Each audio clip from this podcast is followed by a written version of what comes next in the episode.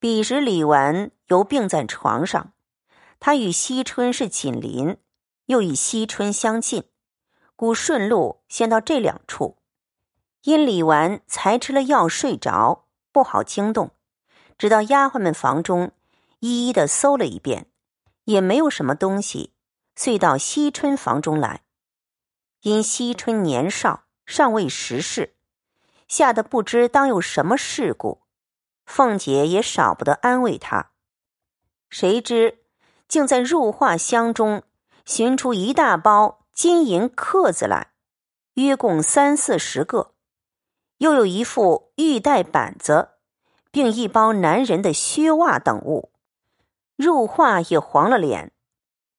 因问是哪里来的，入画只得跪下哭诉真情，说。这是甄大爷赏我哥哥的，因我们老子娘都在南方，如今只跟着叔叔过日子。我叔叔婶子只要吃酒赌钱，我哥哥怕交给他们又花了，所以每常得了，悄悄的烦了老妈妈带进来，叫我收着的。惜春胆小，见了这个也害怕，说。我竟不知道，这还了得！二嫂子，你要打他，好歹带他出去打吧，我听不惯的。凤姐笑道：“这话若果真呢，也倒可恕，只是不该私自传送进来。这个可以传递，什么不可以传递？这倒是传递人的不是了。若这话不真，倘是偷来的。”你可就别想活了。入花跪着哭道：“我不敢扯谎，奶奶只管明日问我们奶奶和大爷去。若说不是赏的，就拿我和我哥哥一同打死无怨。”凤姐道：“这个自然要问的，只是真赏的也有不是。谁许你私自传送东西的？你且说是谁做接应？”我便饶你，下次万万不可。惜春道：“嫂子别饶他这次方可，这里人多，若不拿一个人做法，那些大的听见了，又不知怎样呢。嫂子若饶他，我也不依。”凤姐道：“素日我看他还好，谁没一个错？只这一次，二次犯下，二罪俱罚。”但不知传递是谁？惜春道：“若说传递，再无别个，必是后门上的张妈。她常肯和这些丫头们鬼鬼祟祟的，这些丫头们也都肯照顾她。”凤姐听说，便命人记下，将东西且交给周瑞家的暂拿着，等明日对明再议。于是别了惜春，方往迎春房内来。迎春已经睡着了，丫鬟们也才要睡，众人叩门，半日才开。凤姐吩咐：“不必惊动小姐。”遂往丫鬟们房里来。因思琪是王善宝的外孙女儿，凤姐倒要看看王家的可藏私不藏。遂留神看他搜检，先从别人箱子搜起，皆无别物。即到了思琪箱子中搜了一回，王善宝家的说，也没有什么东西。才要盖箱时，周瑞家的道：“且住，这是什么？”说着，便伸手撤出一双男子的锦带袜，并一双缎鞋来。又有一个小包袱，打开看时，里面有一个同心如意，并一个字帖儿。一总递与凤姐，凤姐因当家理事，每每看开帖并账目，也颇识得几个字了。便看那帖子是大红双喜笺帖，上面写道：“上月你来家后。”父母已觉察你我之意，但姑娘未出阁，尚不能完你我之心愿。若园内可以相见，你可托张妈给一信息。若得在园内一见，倒比来家得说话，千万千万。在所赐香袋两个，今已查收外，特寄香珠一串，略表我心，千万收好。表弟潘佑安拜具。凤姐看罢，不怒而反乐。别人并不识字，王家的素日并不知道他姑表子弟有这一节风流故事。见了这鞋袜，心内已是有些毛病。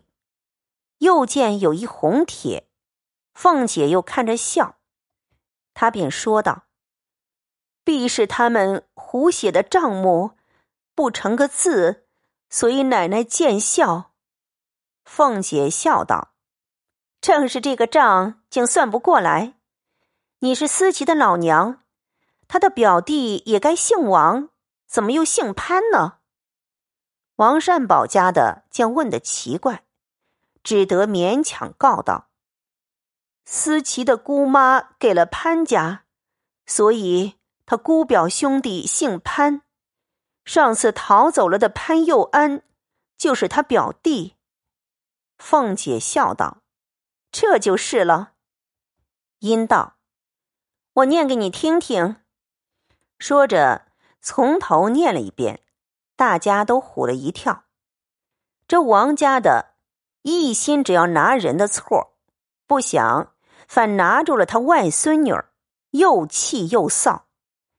周瑞家的四人又都问着他：“你老可听见了？明明白白，再没的话说了。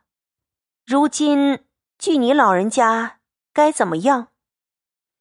这王家的只恨没有地缝钻进去，凤姐儿只瞅着他，嘻嘻的笑，向周瑞家的笑道：“这倒也好，不用你们做老娘的操一点心，他鸦雀不闻的给你们弄了一个好女婿来，大家倒省心。”周瑞家的也笑着凑趣儿，王家的气儿无处泄，便自己回手。打着自己的脸骂道：“老不死的娼妇，怎么造下孽了？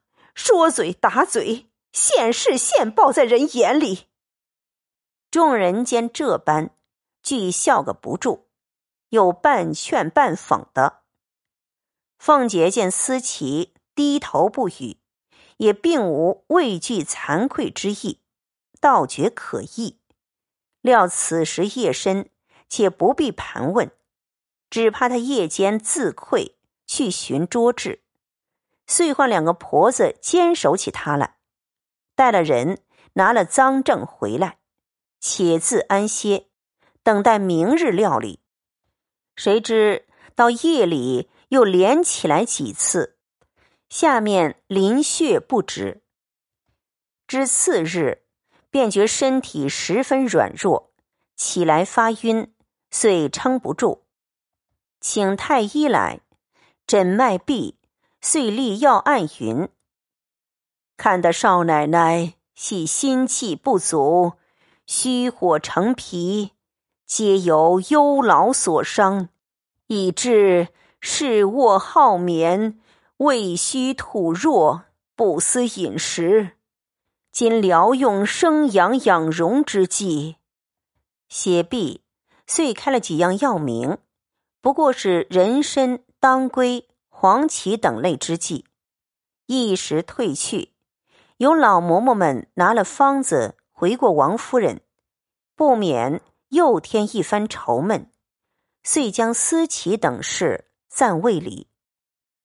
可巧这日尤氏来看凤姐，坐了一回，到园中去又看过李纨。才要往后众姊妹们去，忽见惜春遣人来请，尤氏遂到了他房中来。惜春便将昨晚之事细细告诉与尤氏，又命将入画的东西一概要来与尤氏过目。尤氏道：“实是你哥哥赏他哥哥的，只不该私自传颂。如今官言竟成了私言了，因骂入画，糊涂之由蒙了心的。惜春道：“你们管教不严，反骂丫头，这些姊妹赌我的丫头这样没脸，我如何去见人？昨儿我力逼着凤姐姐带了她去。”她只不肯。我想，她原是那边的人。凤姐姐不带她去，也原有理。我今日正要送过去，嫂子来的恰好，快带了她去。或打，或杀，或卖，我一概不管。入画听说，又跪下哭求，说：“再不敢了，只求姑娘看从小的情长。”好歹生死在一处吧。尤氏和奶娘等人也都十分了解，说他不过一时糊涂了，下次再不敢的。他从小服侍你一场，到底留着他为是。谁知惜春虽然年幼，却天生的一种百折不回的廉洁孤独癖性，任人怎说，他只以为。丢了他的体面，咬定牙断乎不肯。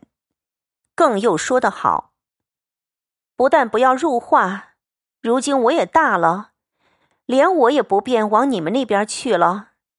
况且近日我每每风闻得有人背地里议论什么多少不堪的闲话，我若再去，连我也编排上了。尤氏道：“谁议论什么？”又有什么可议论的？姑娘是谁？我们是谁？姑娘既听见人议论我们，就该问着他才是。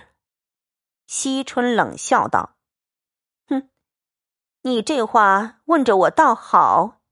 我一个姑娘家，只有躲是非的，我反去寻是非，成个什么人了？还有一句话，我不怕你恼，好歹自有公论。”又何必去问人？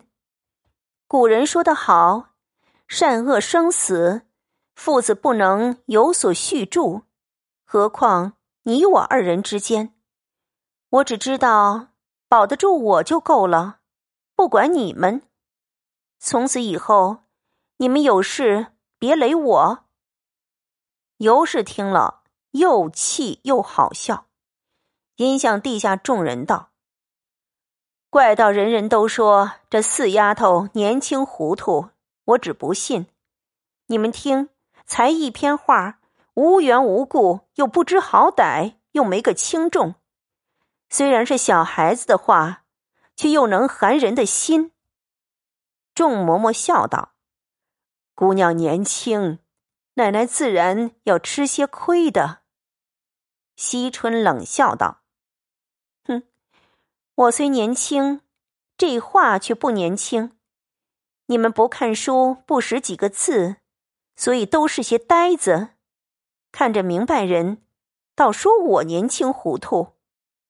尤氏道：“你是状元榜眼探花，古今第一个才子。我们是糊涂人，不如你明白，何如？”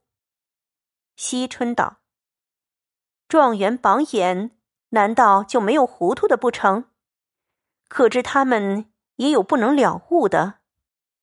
尤氏笑道：“你倒好，才是才子，这会子又做大和尚了，又讲起了悟来了。”惜春道：“我不了悟，我也舍不得入化了。”尤氏道：“可知？”你是个心冷口冷、心狠意狠的人。惜春道：“古人曾也说的，不做狠心人，难得自了汉。我清清白白的一个人，为什么叫你们带累坏了我？尤氏心内原有病，怕说这些话。听说有人议论，已是心中羞恼激射。”只是在惜春份上不好发作，忍耐了大半，今见惜春又说这句，因按捺不住，因问惜春道：“怎么就带累了你了？你的丫头的不是，无故说我，我倒忍了你这半日，你倒越发得了意，只管说这些话。你是千金万金的小姐，我们以后就不亲近。仔细带来了小姐的美名。”即刻就叫人将入画带了过去。说着，便赌气起身去了。惜春道：“若果然不来，倒也省了口舌是非，大家倒还清静。”尤氏也不答话，一径往前边去了。不知后事如何。